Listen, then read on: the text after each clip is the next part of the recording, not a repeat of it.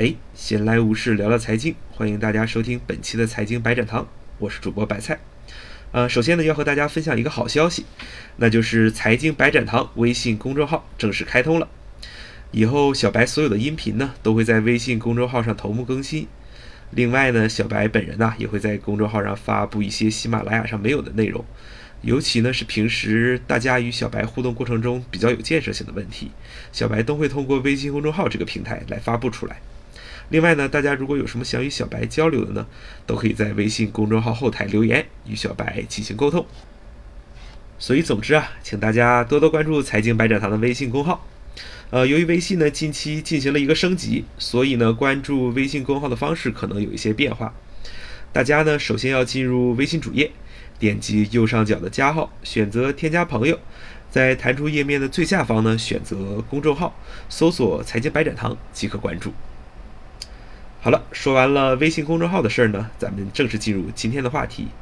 最近啊，在中国呢发生最大的一件事情啊，应该就是 G20 全球首脑峰会了。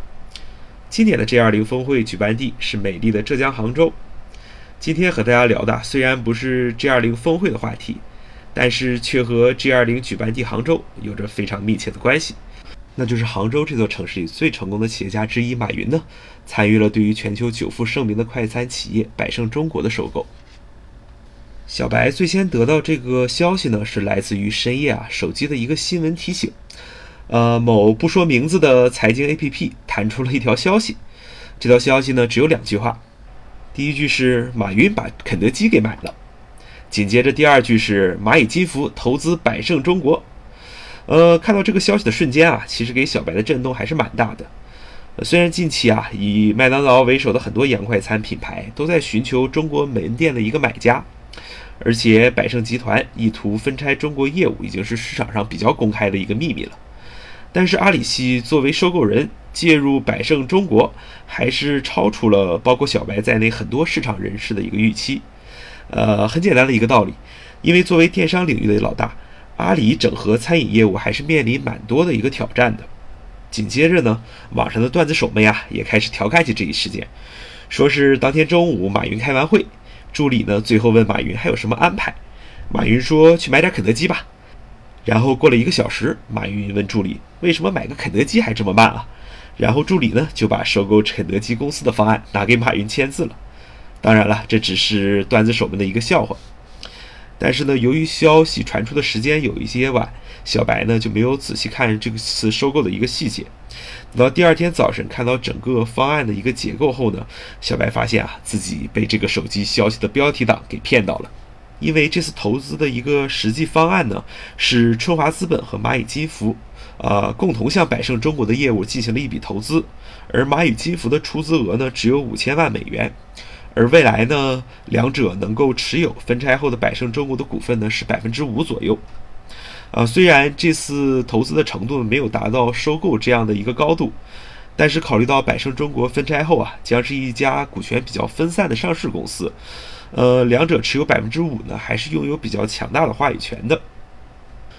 虽然呢，这次投资的新闻啊，在媒体人的炒作下呢变了味儿，但是在小白看来。阿里巴巴旗下的蚂蚁金服入股百胜中国，还是有逻辑上的合理性的。分析下来呢，主要有以下三点：首先，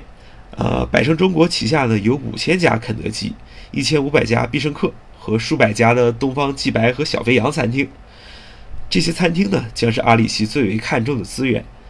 尤其是肯德基这种小额、快速、高频次的消费场景，能够快速的提升其产品的一个曝光率。尤其适合蚂蚁金服的明星产品支付宝的推广。另外啊，覆盖广泛的门店呢，也可以与阿里巴巴的电商快递形成一个协同效应，从而呢增加了用户体验的舒适度。第二点呢，百胜中国啊上游的产业链拥有大量的供应商以及提供原料的农户，这都将成为阿里潜在的客户。呃，阿里通过这些供应商呢，掌握了这些群体的一个产供销的数据。结合阿里云对于大数据的整体理解，可以准确地分析出这些客户的需求。而另一方面呢，阿里小贷和马云控制的网商银行就可以根据这些需求，为这些客户提供比较合适的贷款解决方案以及其他综合性的金融服务。呃，最后一点呢也是比较重要，那就是市场最近啊一直在传播蚂蚁金服准备上市的消息。小白认为呢，入股百胜中国啊，也应该是蚂蚁金服上市过程中呢比较重要的步骤，因为持有这种优质资产的股份呢，能够提升蚂蚁金服上市后的估值，为其带来资本的收益。当然了，随着中国国民收入的提高，人们对于饮食的健康要求也在逐渐上升，带着垃圾食品标签的洋快餐仍然面临着增长乏力和利润萎缩的挑战。那么解决办法呢，无外乎包括了提升品牌价值。改造产品形象，提供适应本土化需求的食物这几点，而阿里系的企业呢，尤其是蚂蚁金服与肯德基这样的企业结合后呢，也将为其收入的增长提供重要的动力来源。小白相信呢，若干年后呢，肯德基这样的品牌肯定与现在呢非常的不同。呃，今天就和大家聊这么多，感谢收听本期的财经白展堂，也欢迎大家订阅转载本期节目，并关注财经百展堂的微信公号。我们下期再见。